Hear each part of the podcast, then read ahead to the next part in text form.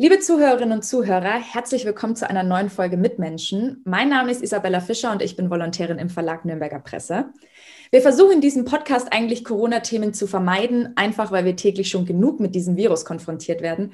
Heute ist es anders, denn wir müssen reden. Und das werde ich heute mit einem Mann, der seit einem Jahr an der Corona-Front arbeitet. Ich begrüße heute virtuell Professor Joachim Ficker, Chefarzt und Lungenspezialist am Nürnberger Nordklinikum. Mitmenschen, ein Podcast von nordbayern.de. Mit Menschen, die verändern, bewegen, unterhalten. Hallo und Hallo. herzlich willkommen bei Mitmenschen. Schön, dass Sie sich die Zeit genommen haben. Hallo rundum, ja, sehr gerne natürlich. Herr Ficker, wenn Sie das letzte Jahr mit einem, mit einem Wort beschreiben müssten, aus der medizinischen Sicht, welches wäre es? Das ist gar nicht so einfach. Da fallen mir schon mehrere Worte ein. Das eine Wort ist müde. Wir sind nach dem einen Jahr ziemlich müde, ehrlich gesagt. Auf der anderen Seite ähm, war das auch ein faszinierendes Jahr, ein herausforderndes Jahr. Wir haben unendlich viel gelernt und ähm, ich hoffe, das versteht jetzt keiner falsch. Äh, diese Faszination ist natürlich auch für einen engagierten Arzt und für einen Wissenschaftler, das ist schon auch was Tolles. Ja? Also um Gottes Willen, ich, ich äh, leide mit den Patienten und die vielen Toten sind ganz schlimm. Aber jetzt mal so als Arzt und Chef einer großen Klinik zu sehen, äh, so eine riesige Aufgabe, das auch zu wuppen mit einem ganz tollen Team, das hat schon auch was Positives, ja. Aber wir sind müde. Wie ist denn so seit einem Jahr Ihr Tagesablauf? Ist es jeden Tag eine Überraschungstüte, die auf sich wartet? Oder wie, wie kann man sich einen Tag im Leben Ihres Lebens vorstellen?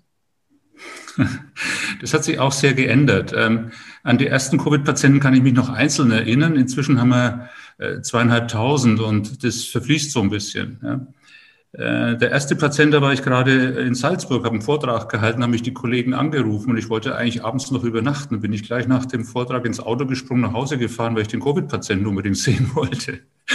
Aber inzwischen ist das alles äh, sehr, sehr stark strukturiert. Ähm, und ich mache natürlich das aller, aller, allerwenigste selber. Wir haben ähm, eine operative Einsatzleitung zum Beispiel, die jeden Tag schaut, ähm, was schaffen wir, wie viel OPs können wir laufen lassen und so weiter. Wir haben ähm, feste Strukturen auch zum Beispiel für die Fortbildung. Wir haben donnerstags ein eigenes Fortbildungsformat für Corona, weil da ist natürlich jede Menge Neues zu lernen, auch nach einem Jahr noch. Und ähm, konkret fängt mein Tag so an, dass ich auf die Intensivstation hochschaue. Ja, da ist Frühbesprechung und dann höre ich, was die letzten 24 Stunden so war, wie viel wir frei haben. Dann gehe ich in die Klinik runter, da ist dann dort Frühbesprechung, schaue ich, was da so passiert ist, was da frei ist und ja, dann kommt das ärztliche Arbeiten so den ganzen Tag und ganz viel ähm, Organisation, ganz viele Mitarbeiterfragen, auch Mitarbeiternöte. Das hat deutlich zugenommen. Und der Tag geht oft sehr, sehr lang. Also ich sind immer zwölf Stunden, oft sind es 14 Stunden und mein Handy schaltet sich um 22 Uhr leise. Da kommen dann nur noch bestimmte Telefonnummern durch. Ja. Und dann klingt der Tag so aus. Wie ist denn die momentane Situation bei Ihnen am Klinikum in Sachen Corona? Ähm, das ist schon ernst. Also wir sind sehr, sehr voll.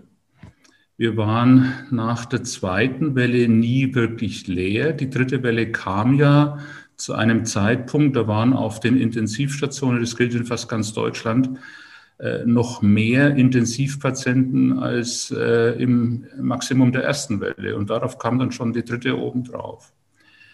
Ähm, wir haben schon vor einigen Wochen die Anordnung gehabt von den pandemiebeauftragten Ärzten, die sogenannten elektiven Eingriffe, also die, die man wirklich gut verschieben kann, auch zu verschieben.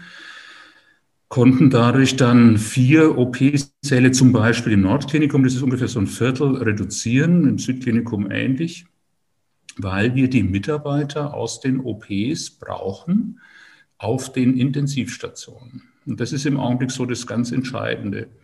Äh, uns fehlt es nicht an Betten, uns fehlt es nicht an Beatmungsgeräten oder anderen Geräten. Wir haben jetzt auch von der Landesregierung wieder sogenannte ECMOs bekommen. Das sind diese äh, Lungenersatzmaschinen. Also daran fehlt es nicht. Und auch die persönliche Schutzausrüstung ist alles da. Die Medikamente in den Schubladen ist kein Problem.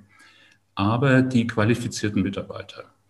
Und ähm, die können wir nur erhöhen, indem wir eben umsetzen aus Anästhesie-Operationsbereichen auf die internistischen Intensivstationen. Und ähm, das haben wir jetzt letzte Woche gemacht, immer wieder in Stufen schon die ganze Zeit. Und trotzdem war zum Beispiel am Donnerstag letzte Woche eine echte Krisensituation hier im Großraum. Nürnberg, Fürth, Erlangen mit den umliegenden Krankenhäusern, also von Schwabach bis Lauf, kein einziges Intensivbett frei. Dann hat man natürlich wieder neue Kapazitäten geschaffen und im Augenblick geht es wieder. Wir haben wieder weitere OPs reduziert. Aber das muss man wissen, wenn man jetzt äh, irgendwo liest, dass da irgendwo noch ein Intensivbett frei ist. Erstens ein, zwei Intensivbetten sind ja gar nichts ja, in so einem Großraum. Und es ist jetzt schon die Reserve. Und ähm, natürlich, wenn da eine junge Frau noch oben drauf kommt, die Mitarbeiter finden immer einen Weg, sich darum zu kümmern. Aber es wird jetzt wirklich langsam eng, das muss man so sagen. Können Sie denn Vergleiche ziehen zwischen der Situation, wie es jetzt ist und wie es im vergangenen April war? Da war es ja auch, Sie haben es gesagt, schon auch kritisch. Und da war, fand ich aber auch der öffentliche Fokus eben viel mehr wirklich auf die überlasteten Krankenhäuser. Und jetzt weiß man es, dass die alle überlastet sind. Jetzt wird aber nicht, passiert nicht wirklich viel, auch in Sachen äh, harter Lockdown. Äh, manche schreien nach Öffnungen. So wie, was ist dieses Jahr anders als im letzten? Ja, ich beobachte es so ähnlich, wie Sie sagen. Man hat sich an diese Situation so ein bisschen gewöhnt und und ich habe manchmal so das Gefühl, als würde man uns aus den Krankenhäusern heraus gar nicht mehr so richtig ernst nehmen. Äh, so wie der Schäfer, der immer vor dem Wolf warnt und irgendwann glaubt ihm keiner mehr, dass da wirklich der Wolf kommt. Ähm, die absoluten Zahlen waren ja schon im Dezember und Januar viel, viel höher als in der ersten Welle. Wir haben das irgendwie geschafft, weil wir natürlich besser vorbereitet waren. Die erste Welle hat ja alle so halbwegs unvorbereitet getroffen. Aber wir setzen jetzt ja auf Zahlen drauf, die absehbar über die Spitze der zweiten Welle hinausgeht. Und ich sage ganz ehrlich, davor graut mir. Wir werden das irgendwie schaffen. Ja, ich bin ja ein grenzenloser Optimist. Aber es wird ähm, unendlich viel Mühe für Mitarbeiter bedeuten und es wird auch sicher von und hinten knirschen und da wird auch mal ein Patient nicht ganz perfekt versorgt werden können, wenn die Zahlen weiter so steigen, wie sie es tun. Im vergangenen Jahr sorgte man sich ja eigentlich um die, um die Älteren. Da wurden die, die Großeltern nicht mehr, nicht mehr besucht. Die sind jetzt eigentlich weitestgehend geimpft. Wie hat sich denn die Altersstruktur Ihrer Patienten verändert? Also das ist schon ein deutlicher Unterschied. Die älteren Patienten sind, wie Sie sagen, geimpft. Sie sind vielleicht auch ein bisschen besser geschützt heutzutage. Viele wissen genau, ich muss mich testen, bevor ich zur Oma gehe, wenn die noch nicht geimpft ist und so weiter. Und die Infektionsübertragungen finden vor allem in den Familien statt. Sie finden im Berufsleben statt. Das heißt, die Infektion tobt jetzt im Augenblick im mittleren Lebensalter auch. Und unsere Patienten, die früher so 70 aufwärts waren, sind jetzt so Mitte 50. Also die normale, erwachsene, berufstätige Bevölkerung und zum Teil auch unter 30. Und wir haben auch unter 30-Jährige, die sterben. Das hatten wir in der ersten, zweiten Welle ganz, ganz gelegentlich. Da waren das dann Menschen, die schwere Vorerkrankungen hatten oder ein ganz spezielles Schicksal. Aber wir erleben heutzutage auch Patienten, die wirklich deutlich unter 60 sind und an Covid-19 sterben, ohne besondere Komorbiditäten zu haben. Was da so als Ersatz sozusagen für Alter, als Risikofaktor jetzt auftritt, das ist das Übergewicht. Wir wissen schon die ganze Zeit, dass Übergewicht ein wesentlicher Risikofaktor ist. Und neuerdings werden ja auch übergewichtige Patienten bei der Impfung bevorzugt oder übergewichtige Bürger, sollte ich sagen. Und das ist zu Recht so. Schon ab einem Body Mass Index von 30 das ist so bei einem 1,80 Menschen so ungefähr 100 Kilo, geht das Risiko für einen schweren Krankheitsverlauf nach oben. Und die richtig kräftigen, dicken, adipösen Menschen, Body Mass Index 40 sagen dann die Mediziner, das ist so 120, 125 Kilo auf 1,80, vielleicht ein bisschen mehr noch. Ähm, die haben dann ein wirklich hohes Risiko, wenn sie Covid-19 haben, auch einen schweren Verlauf zu haben. Und das sind Patienten, die jetzt schon häufig auf den Intensivstationen liegen. Ähm, das ist auch so nebenbei bemerkt für die Mitarbeiter eine Riesenherausforderung. Es gehört zur Beatmung von Covid-19-Patienten dazu, dass man die Patienten immer mal wieder auf den Bauch dreht. Ja.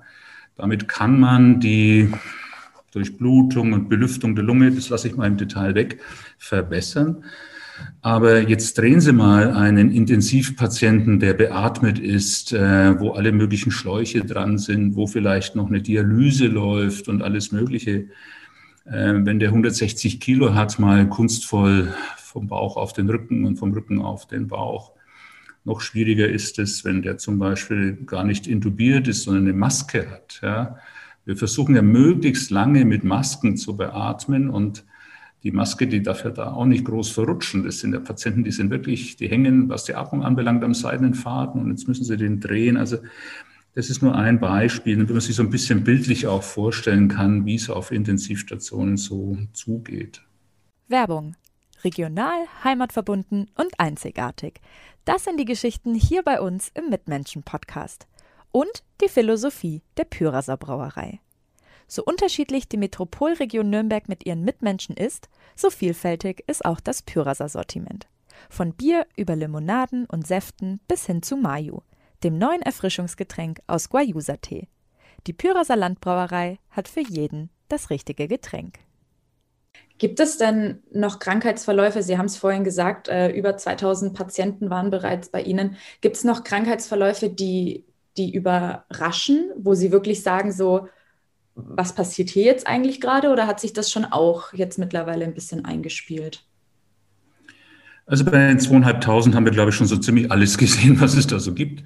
Ähm, trotzdem, man muss schon sagen, es sind ganz komplexe Krankheitsverläufe. Was natürlich außen immer wieder diskutiert wird, das ist die Beatmung und da haben wir ganz viel gelernt und da haben wir auch an wissenschaftlichen Studien teilgenommen und so weiter. Ähm, aber es ist ja mehr. Es treten dann Gerinnungsstörungen auf, es treten Komplikationen am Herzen auf, äh, Kreislaufstörungen, Nierenprobleme, Störungen am Nervensystem. Vor ein paar Tagen wieder jemand mit einem ganz schweren Leberversagen, ja, wird dann gelb und so weiter. Ähm, wir haben, wenn die Patienten länger behandelt werden, Probleme mit Pilzinfektionen. Also auch viele andere Infektionen kommen dann noch obendrauf. Und es sind schon sehr, sehr komplexe Verläufe, die eine hohe Expertise brauchen, nicht nur als Lungenarzt, was jetzt die Beatmung anbelangt, sondern einfach auch als Intensivmediziner, der dann in der Lage ist, auch mal einen Nierenersatz zu machen und sich beim Leberversagen auskennt und bei der Sepsis auskennt und so weiter. Was wir vor allem auch sehen jetzt in der dritten Welle mit dem B117, so nebenbei bemerkt, das haben die Patienten fast alle B117, also bei uns sind es 95 Prozent, so ganz grob, ganz selten mal, dass einer noch den Bildtyp hat. Äh, die Verläufe sind schneller. Also wir hatten früher, hängt vielleicht auch mit dem Alter zusammen, Patienten, die kamen in die Klinik, waren eine Woche auf der normalen Covid-Station, haben da Sauerstoff bekommen, haben dann auch vielleicht diesen High-Flow-Sauerstoff bekommen, wo man besonders viel Sauerstoff kriegt. Und wer dann Pech hatte, der musste so am siebten oder zehnten Tag ungefähr auf die Intensivstation und dann da intensiver beatmet werden und so weiter. Wir kriegen heutzutage Patienten quasi von zu Hause vom Sofa direkt auf die Intensivstation. Also Patienten, die lange zu Hause noch sind, äh, da schon natürlich merken, dass was nicht stimmt. Aber dann wird das Ganze so schnell schlechter, dass der Notarzt kommt und den dann gar nicht mehr auf die normale Station bringt, sondern direkt auf die Intensivstation, muss dann direkt oft intubiert werden und vielleicht sogar Stunden später schon an den Lungenersatz. Diese ganz plötzlichen Verläufe, die sind für uns relativ neu jetzt in der dritten Welle. Die haben wir in der Deutlichkeit in den früheren Wellen nicht gesehen. Hat sicher was mit der neuen Virusmutante zu tun, hat aber auch was damit zu tun, dass wir jetzt eben vor allem auch jüngere Patienten behandeln, die weniger Komorbiditäten haben und die, sage ich mal, leinhaft zu Hause länger aushalten. Ja. Aber dann, wenn es knapp wird, dann wird es ganz schnell knapp. Kann man denn überhaupt noch nachverfolgen, wo sich die, die Leute anstecken? Ja, das ist eine ganz spannende Frage. Das ist ja eine große Aufgabe fürs Gesundheitsamt, aber wir tun das auch. Wir reden natürlich mit den Patienten, die kommen, solange das noch geht. Ansonsten reden wir mit den Angehörigen. Und da ist schon der Eindruck, dass ganz viel Infektionsgeschehen einfach in den Familien stattfindet. Die Kinder holen sich irgendwas in der Schule, Kindergarten bringen das rein oder halt von den Freunden. Und dann finden Übertragungen in der Familie statt. Also das wird auch unterschätzt. Das ist ein ganz wichtiger Punkt. Und dann äh, erfahren wir von Übertragungen beim Arbeits, am Arbeitsplatz oder am Weg zum Arbeitsplatz. Also das ist vielleicht auch so eine ganz wichtige Botschaft. Ähm, ich muss äh, bei jedem, den ich treffe, ja, äh, mir überlegen, ich kann jetzt durch diesen Sozialkontakt tatsächlich entweder mir Corona holen oder wenn ich gerade schon selber infektiös bin, ohne das zu wissen, das übersehen ja auch viele, man ist ja oft schon tagelang infektiös, bevor man die ersten Symptome hat, äh, dann kann ich dem was übertragen. Ne? Und das ist dieses große Problem mit B117. Äh, jeder, der so eine Coronavirus-Infektion mit B117 hat, ist jetzt länger ansteckend. Das ist der Hauptgrund, warum das Ganze so nach oben geht. Und wenn ich länger ansteckend bin, dann kann ich einfach mehr Menschen anstecken, weil ich dann mehr Sozialkontakte eben auch für eine Infektion sozusagen nutzen kann. Und das Virus ist auch sonst ein bisschen infektiöser geworden. Es ist offenbar manchmal mehr Virus im Aerosol, das jemand ausatmet. Aber vor allem ist man länger ansteckend. Das ist schon das, was wir sehen. Und da ist auch der ganz klare Appell an jeden Einzelnen, und es ist nicht immer nur die Politik, die da an irgendwas schuld ist, ähm, wirklich die Sache ernst nehmen. Wenn ich höre, dass das Gesundheitsamt äh, Kontaktpersonen anruft und sagt, ihr müsst euch bitte testen lassen und die dann hinterher im Auto eine Fahrgemeinschaft ins Testzentrum machen, da muss ich ganz ehrlich sagen, äh, äh, kann doch nicht wahr sein. Ja? Also äh, man muss das schon auch ernst nehmen. Ja? Und ähm, die Idee, dass, dass man selbst auch ansteckend sein kann, die geht manchmal offenbar in die Köpfe nicht so richtig rein. Genauso wie auch die Idee, dass jetzt wirklich ein lieber Verwandter, ein lieber Schwager, ein lieber Nachbar, ein lieber Kollege, dass der auch ansteckend sein kann. Dieses Bewusstsein müssen wir uns immer wieder hervorholen und uns das bewusst machen. Hat Corona nach einem Jahr den Schrecken schon verloren? Wenn man jetzt eben sieht, wie sich manche Leute verhalten?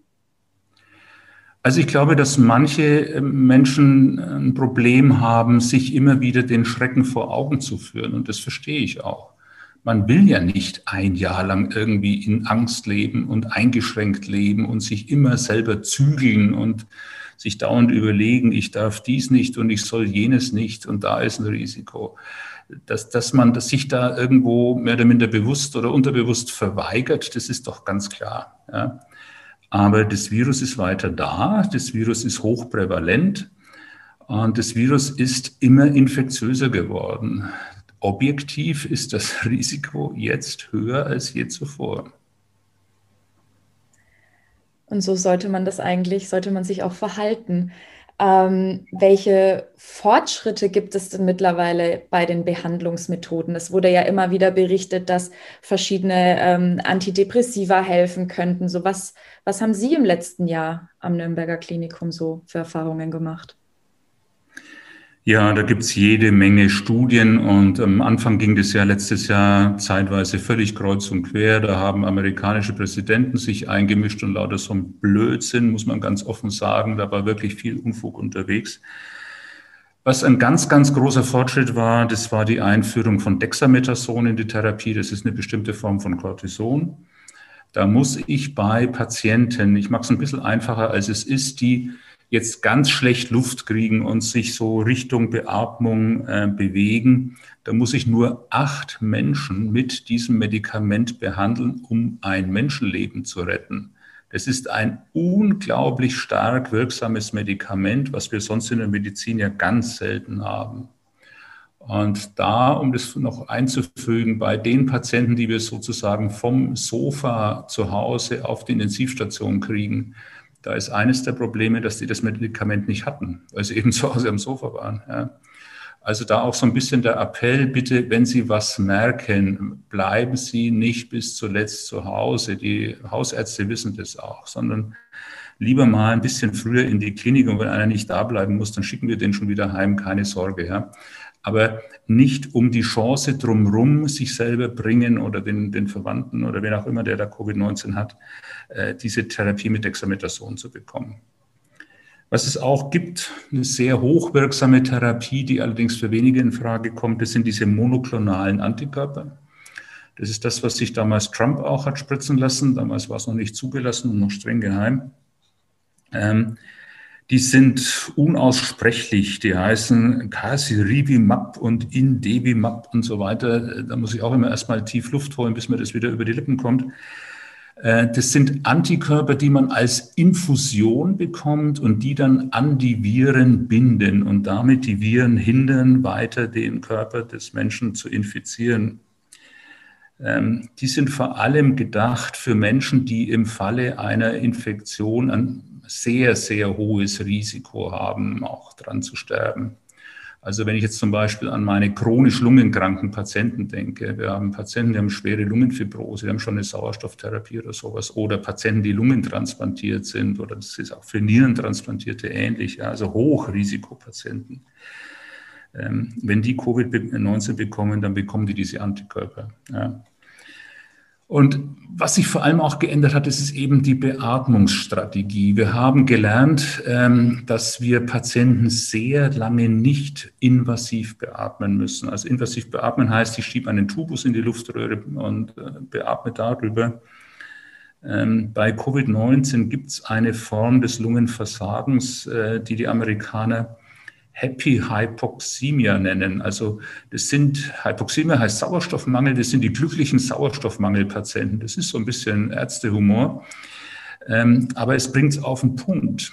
Das sind Patienten, die schon einen ziemlich schweren Sauerstoffmangel haben, aber noch so ganz gut beieinander sind. Und da haben wir wirklich gelernt, die muss ich auch nicht intubieren. Das sind in der ersten Welle, sind die alle an vielen Krankenhäusern früh intubiert worden. Wir haben uns gleich in Nürnberg von vornherein zurückgehalten, weil wir das aus Italien schon so ein bisschen mitgekriegt hatten.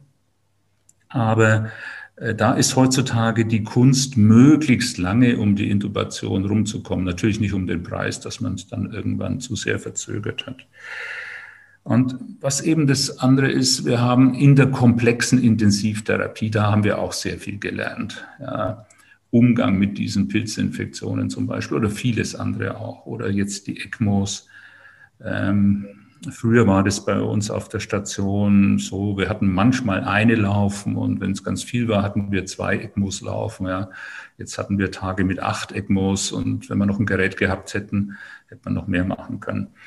Ähm, da ist also auch sehr viel einfach Expertise dazugekommen in der Handhabung von all diesen Aspekten, die damit äh, in Verbindung stehen. Mit welchen gesundheitlichen Problemen haben denn Ihre Patienten nach einer überstandenen Corona-Erkrankung zu kämpfen? Ja, das ist ein wichtiger Punkt. Also das ist das Stichwort Long-Covid oder Post-Covid. Ja. Ähm, da muss man zwei Aspekte unterscheiden. Das eine ist äh, das, was letztendlich viele Patienten davontragen, wenn sie einfach ganz lange auf einer Intensivstation waren. Und wir reden davon, dass jemand mit Covid-19 schon mal 30 Tage, 40 Tage, vielleicht auch länger auf einer Intensivstation bleibt.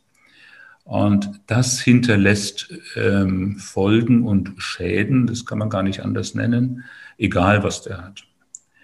Und äh, da ist die Muskulatur einfach schlapp.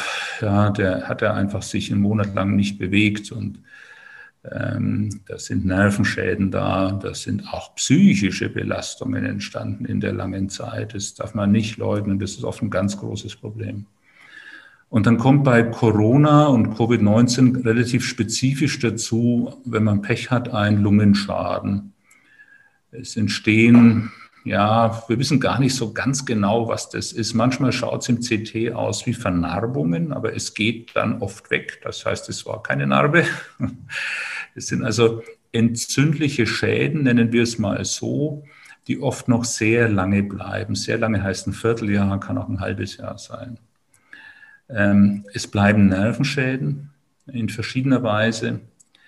Und es bleibt vor allem, und das scheint spezifisch zu sein, ein Fatigue-Syndrom, eine Müdigkeit, eine Antriebsschwäche, eine Konzentrationsschwäche, ähm, die wir von anderen Krankheitsbildern auch kennen, die wir aber bei Covid-19-Patienten relativ häufig sehen. Darüber hinaus gibt es viele, viele andere Organschäden, die ich jetzt nicht alle aufzähle, aber das ist was, was in der öffentlichen Diskussion auch immer wieder vergessen wird. Es geht nicht nur darum, kriege ich jetzt Covid und muss ich in die Klinik und sterbe ich oder nicht, sondern es geht auch darum, dass wenn ich Covid überstanden habe, dass ich möglicherweise noch ein Vierteljahr, ein halbes Jahr und einige wenige auch noch länger Folgeschäden davontragen kann. Das heißt, Sie rechnen schon damit, dass, die, dass viele, oder ich sage jetzt nicht die meisten, sondern dass viele ähm, ehemalige Patienten noch Monate oder sogar Jahre mit ihren Spätfolgen zu kämpfen haben? Wie lange die dann andauern, das wissen wir ja nicht. Wir haben ja nicht viel mehr Erfahrungen als es dieses gute Jahr hier. Aber ich habe tatsächlich noch Patienten mit Spätschäden aus der ersten Welle. Das sind nicht viele, ja, aber es sind einige. Und ähm, gerade diese allgemeine Schwäche, dieses Fatigue-Syndrom, so nennen wir es. Es gibt noch andere Bezeichnungen. Es wird sich sicher noch ein paar Mal ändern, wie man das nennt ähm, die sind nicht nur bei den ganz schwer erkrankten Patienten. Also die sehe ich auch bei Patienten, die ambulant behandelt werden konnten, die also jetzt keine schwere Luftnot hatten, die die ganze Zeit zu Hause waren. Auch da immer wieder Patienten, die jetzt nach einem halben Jahr, dreiviertel Jahr noch nicht wieder richtig auf dem Damm sind. Kann man dann eigentlich sagen, dass es für die für die Spätfolgen total egal ist, ob ich jetzt äh, 26 Jahre alt und topfit keine Vorerkrankungen habe oder Mitte 50 bin und vielleicht hier und da ein Leiden habe. Also kann das wirklich einfach jeden treffen? Es ist nicht egal. Also je mehr äh, Vorerkrankungen Sie haben, desto höher ist das Risiko für einen schweren Verlauf. Und je schwerer der Verlauf, desto mehr dann auch Long-Covid und Post-Covid-Probleme. Aber im Prinzip ist es so, Sie können auch als junger Mensch, wenn Sie einen schweren Krankheitsverlauf haben, können Sie Post-Covid-Beschwerden haben. Das Risiko ist dann nicht sehr hoch, aber es ist da. Okay. Ein Begriff, der ja jetzt auch in den letzten Tagen immer wieder durch die Medien schwirrte, eben auch, weil Sie ja, wie vorhin schon gesagt, weil sich die Notaufnahmen abmelden mussten, ähm, ist das Stichwort Triage. Können Sie vielleicht in ein paar Worten nochmal erklären, was damit gemeint ist? Also Triage ist eigentlich ein Begriff aus der Kriegsmedizin und äh, denken Sie an den Vietnamkrieg und da liegen ein paar Schwerverletzte im Dschungel und dann kommt der Hubschrauber. Es liegen fünf rum und der Hubschrauber kann nur zwei mitnehmen und das ist Triage, einfach die Auswahl, welche drei bleiben da und welche zwei nimmt er mit. Das machen wir nicht und das gibt's hier nicht. Und die Anwendung von diesem Begriff hier auf die äh, Covid-19-Pandemie ist nicht so richtig korrekt. Was es manchmal gibt, das ist schon eine, äh, ja, nennen wir es mal Berücksichtigung von Ressourcen. Ja. Ähm, wenn ich, ich mache es mal ganz einfach, wenn die Intensivstation im Sommer leer ist, denken wir uns Corona weg. Ja, Im August haben wir immer ein bisschen wenig zu tun. Und es kommt ein hochbetagter Mensch, er ist schwer krank. Ja, und es ist die Überlegung, soll er auf Intensiv, soll er nicht? Der Patient selber hat vielleicht keine Meinung dazu, die Angehörigen auch nicht. Der Arzt tut sich ein bisschen schwer. Dann kann man den mal auf Intensiv legen und schauen, wo geht das alles hin. Wenn die Intensivstation überfüllt ist, dann passiert das nicht. Ja? Das ist keine Triage. Ja? Aber das hat was damit zu tun, wie sind meine Kapazitäten. Das passiert auch in einer anderen Form. Ja? Wenn halt einfach ein Krankenhaus randvoll ist, ja, dann fährt der Rettungswagen nicht ins nächstgelegene Krankenhaus. Dann kann es mal sein, dass jemand den Notarzt ruft, Das muss gar nicht mit Corona sein. Das kann auch mit irgendwas anderem sein, mit einer Lungenembolie, irgendwas am Herzen, was auch immer. Und dann fährt ihn halt der Notarzt woanders hin. Das ist keine Triage. Aber das sind Folgen eines Ressourcenmangels auf die medizinische Versorgung. In der Art und Weise hat unsere Ressourcenknappheit tatsächlich Einfluss auf die Versorgung. Sie haben es schon gesagt, Ressourcenknappheit. Was macht denn die Pandemie mit Ihren Mitarbeiterinnen und Mitarbeitern? Also im Augenblick sind alle in allererster Linie müde und brauchen eine Corona-Pause.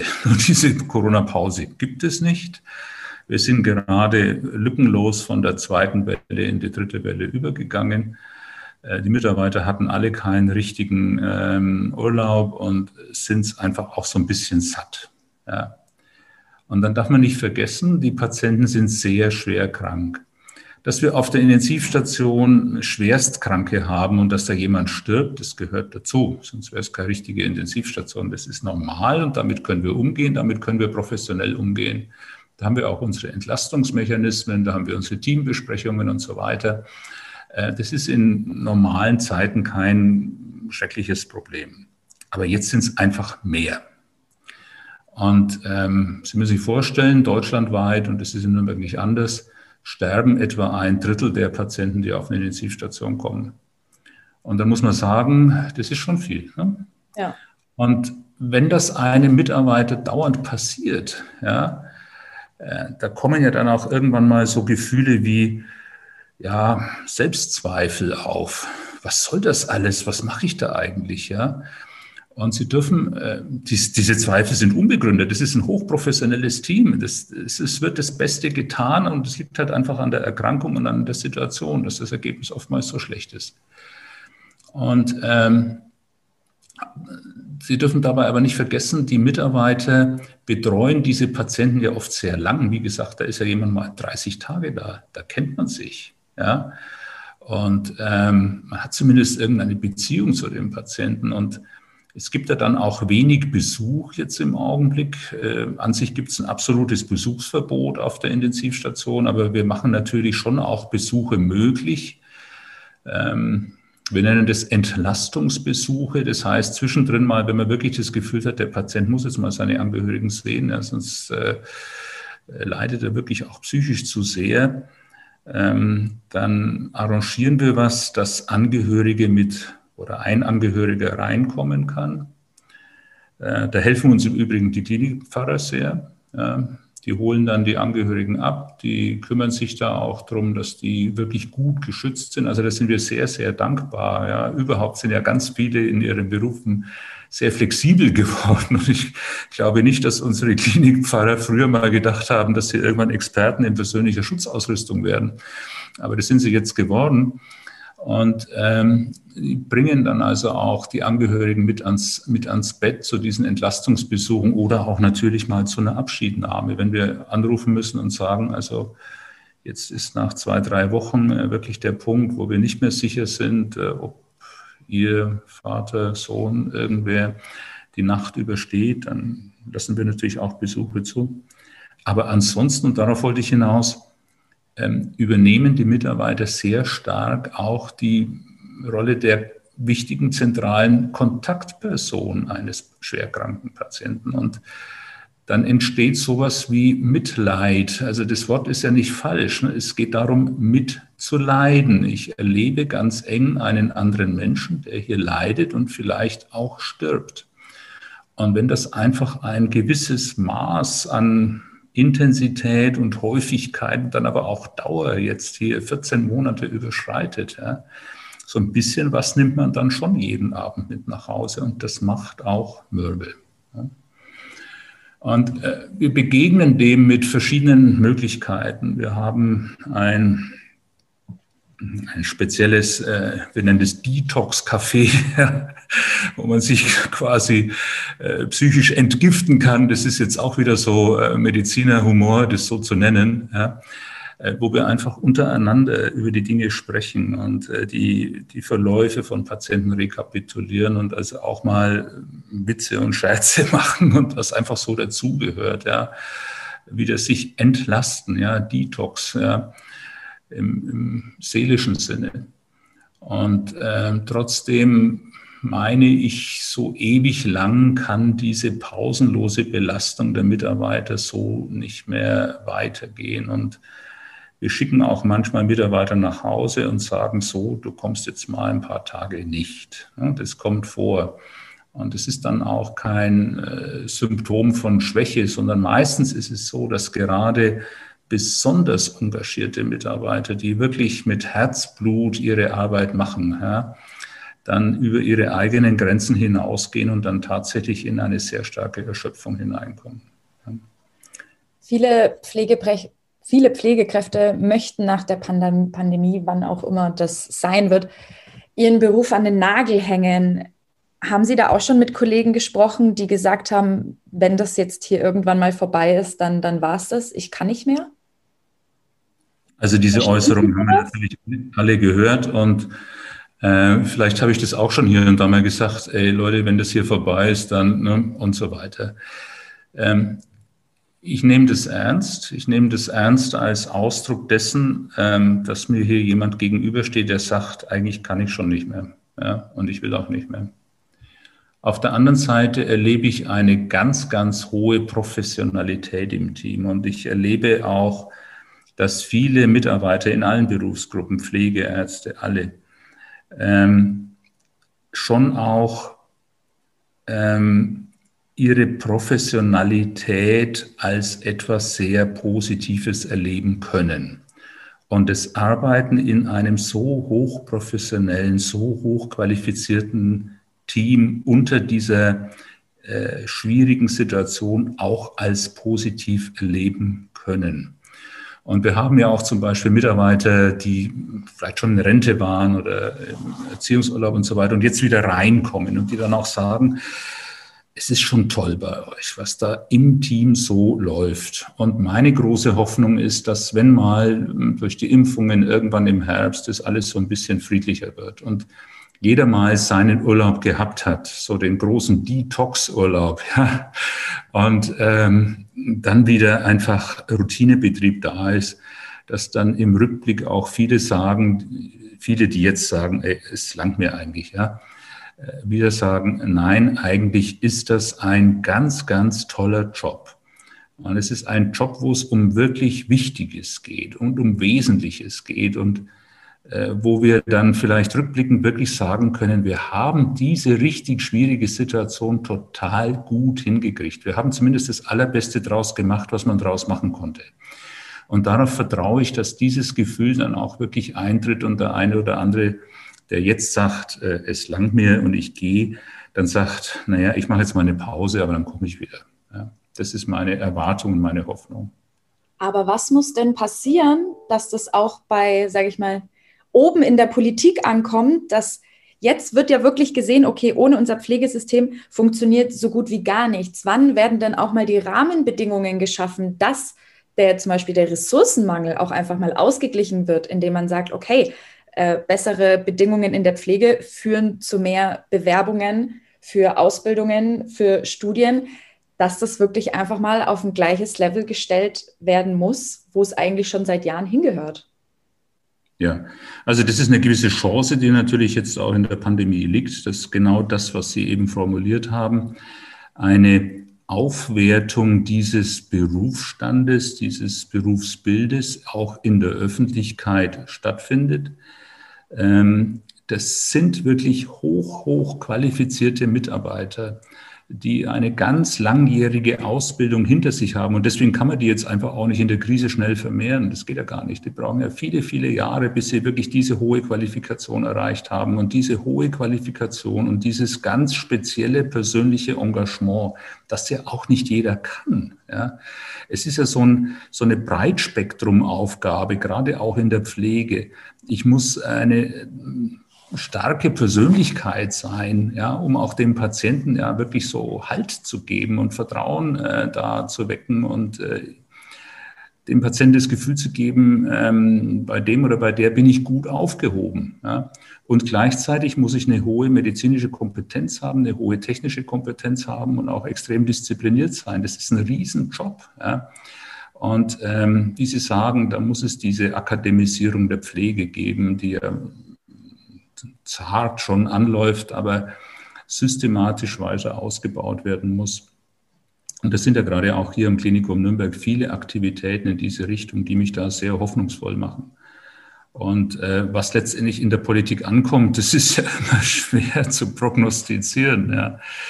Äh, das sind natürlich viele Interessensgruppen, die da auch gegenhalten. Ja. Ja, und ich glaube, mit ein bisschen Applaus ähm, am Balkon werden Sie keine neuen Pflegekräfte hinzugewinnen können. Ne? Nein, da geht es nicht um Applaus am Balkon, da geht es um eine klare Strategie, da geht es auch so nebenbei um Ressourcen, sprich um Geld, die da hineingesteckt werden müssen, vor allem aber um einen langfristigen Plan. Ich habe das Gefühl, wir sind gerade äh, in Deutschland, beziehungsweise die Gesellschaft hat sich so in zwei Lager geteilt. Die einen, äh, die nach Öffnungen rufen, die anderen, die einen kompletten Lockdown möchten. Die Regierung kann sich irgendwie seit Wochen nicht wirklich entscheiden, was zukünftig in den nächsten Wochen in diesem Land passieren soll. Was muss denn Ihrer Meinung nach passieren, dass man auch vielleicht wirklich mal wieder ein Stück weit zur Normalität zurückkommen kann? Also ich glaube, wir brauchen die Perspektive, dass irgendwo so ein Ende in Sicht ist. Und es ist ja auch so. Ähm, man weiß ja bei den Impfstoffen nicht ganz genau, welcher wann irgendwie noch zugelassen ist und so. Aber selbst im Worst Case können wir davon ausgehen, dass irgendwann im Herbst diesen Jahres die allermeisten hier in Deutschland ein Impfangebot hatten. Und dann ist die schlimme Phase der Pandemie vorbei. Punkt. Die Impfungen wirken. Wir sehen das bei den Alten, die jetzt nicht mehr in die Kliniken kommen, nicht mehr in die Intensivstationen kommen. Wir sehen das so nebenbei auch an den Mitarbeitern. Ja. Wir haben überhaupt keine Mitarbeiterinfektionen, seitdem unsere Mitarbeiter geimpft sind. Ja. Wir testen unsere Mitarbeiter. Äh, das sind ohne, mal, ohne weiteres mal 3000 Testungen, ohne dass ein positiver dabei war. Ja. Und dann kommt mal wieder einer. Aber also die Impfungen wirken und ich glaube, das ist ein ganz wichtiger Punkt, dass man diese Zuversicht, dass durch die Impfungen irgendwann im Herbst dann auch einfach mal die Sache wieder friedlicher wird. Diese Zuversicht, die ist ganz wichtig. Und bis dahin müssen wir irgendwie rumkommen. Und ich persönlich finde es unendlich schade, dass wir nicht diese Ruhetage oder was auch immer über Ostern hatten. Das ist das, was wir wirklich dringend gebraucht hätten, wenn da ein paar Tage lang einfach so gut wie keine Virusübertragungen stattgefunden hätten, dann wäre es heute auf den Intensivstationen wesentlich entspannter. Und irgendwas Ähnliches brauchen wir in nächster Zeit. Ich hoffe, dass man sich dazu entscheiden kann. Sonst wird ähm, die Prävalenz dieses Virus insgesamt in Deutschland zu hoch werden nicht nur zu hoch ähm, für die Intensivstationen, sondern auch für den Alltag. Wie kann man denn Ihrer Meinung nach die Motivation überhaupt noch aufrechterhalten? Ich meine, auf der einen Seite darf sich ein Haushalt mit einer weiteren Person treffen. Man kann den Kaffee nicht im Außenbereich trinken, aber äh, Corona-Leugner dürfen sich zu Hunderten, Tausenden ähm, versammeln und da ihre Party zum Beispiel auch am Nürnberger Hauptmarkt feiern. So, wie, wie, wie gehen Sie denn mit diesem Thema um? Haben Sie schon mal wirklich mit Leuten gesprochen, die sagen, Corona ist ja nur eine Grippe? Ja, das mache ich den ganzen Tag. Ich, die, die schicken mir auch E-Mails und äh, die rufen mich sogar zu Hause an, solche Menschen. Ähm, damit kann ich zunehmend schlechter umgehen. Am Anfang habe ich immer noch versucht, geduldig zu sein und zu erklären und äh, diese Geduld habe ich kaum noch. Und das geht vielen von unseren Mitarbeitern auch so. Wir fühlen uns da nicht ernst genommen und ähm, ich da denke auch, hier muss man sehr ähm, konsequent gegen solche Leute vorgehen. Ähm, wir haben im Team, äh, wie gesagt, da gibt es immer so ein bisschen speziellen Medizinerhumor und ähm, da haben wir gesagt kürzlich, also Corona wird übertragen über Mund, Nase und Arschlöcher. Und ähm, das meint solche Situationen. Ähm, man kann heute einfach Corona nicht mehr leugnen. Es, es gibt überhaupt keine Basis äh, dafür, die Situation zu leugnen. Und wenn ich jemanden höre, der da ohne Maske rumläuft und mir sagt, ich habe doch nichts, warum soll ich eine Maske tragen? Dann kann ich dem zweimal erläutern, dass es sein kann, dass er schon infiziert ist und ähm, dass er halt einfach noch in der Inkubationsphase ist und da halt einfach ansteckend ist. Aber wenn er das nicht hören will, dann wird er das nicht hören. Und ähm, ich habe lange nicht verstanden, warum viele Leute da so leugnen. Und ich habe manchmal das Gefühl, dass es da ideologische Vorbehalte gibt. Manchmal gibt es auch ja, intellektuelle Limitationen. Manche sind auch psychisch vielleicht nicht wirklich in der Lage, sich einer solchen schwierigen Situation zu stellen. Aber man kann das nicht tolerieren. Und ähm, alleine mit Aufklärung und Appellen ähm, kommt man da offenbar nicht bei allen weit genug. Und dann muss man auch ähm, ein solidarisches Verhalten, wenn die Leute das nicht von sich aus tun können, dann muss man es auch durchsetzen. Das ist meine Meinung. Das ja, sind Menschen, die spielen mit der Gesundheit und dem Leben anderer Menschen. Sie haben vorhin schon gesagt, dass die Sie tatsächlich ähm, zum Teil auch zu Hause anrufen. Können Sie denn überhaupt noch abschalten? Haben Sie überhaupt überhaupt irgendwann noch Feierabend? Ja, ja, ich schalte schon ab. Ich achte auf mich und das tun wir alle so. Wir achten sehr bewusst auf unsere Ressourcen und ähm, ich habe einen guten Freundeskreis, mit denen ich dann zum Teil virtuell ein Bier trinke. Das ist ja auch was, was es früher nicht gab. Und ansonsten gehen wir dann äh, in kleinen Zweiergrüppchen mal wandern oder sowas. Ja. Das tut gut und ähm, ich habe einen Garten, den ich jetzt auch wieder pflege und ähm, ist nicht so, dass ich mit meinen Blumen schon spreche, aber es geht noch so. Wenn Corona mal rum ist, was würden Sie da am liebsten machen wollen? Also was mir persönlich am allermeisten fehlt, das sind Reisen. Ich bin jemand, der sehr gerne auf Reisen ist, der auch mal gerne weit weg reist. Und ich war zuletzt weit vor Corona äh, lange Zeit in Afrika und ich würde das gerne wieder fortsetzen. Ich könnte Ihnen genau sagen, an welcher Stelle ich dort weitermachen würde. Lieber Herr Professor Ficker, vielen lieben Dank, dass Sie sich jetzt die knappe Stunde Zeit genommen haben. Ähm, nicht nur vielen Dank für Ihre Zeit, sondern auch vielen Dank auch an Sie und an Ihre Mitarbeiterinnen und Mitarbeiter für den ganzen Einsatz. Ich hoffe ähm, tatsächlich, dass wir einfach gut noch durch die kommenden Wochen und Monate kommen und ja, Ihnen viel Durchhaltevermögen und vielen Dank. Ich danke Ihnen, Frau Fischer. Eine gute Zeit. Mehr bei uns im Netz auf nordbayern.de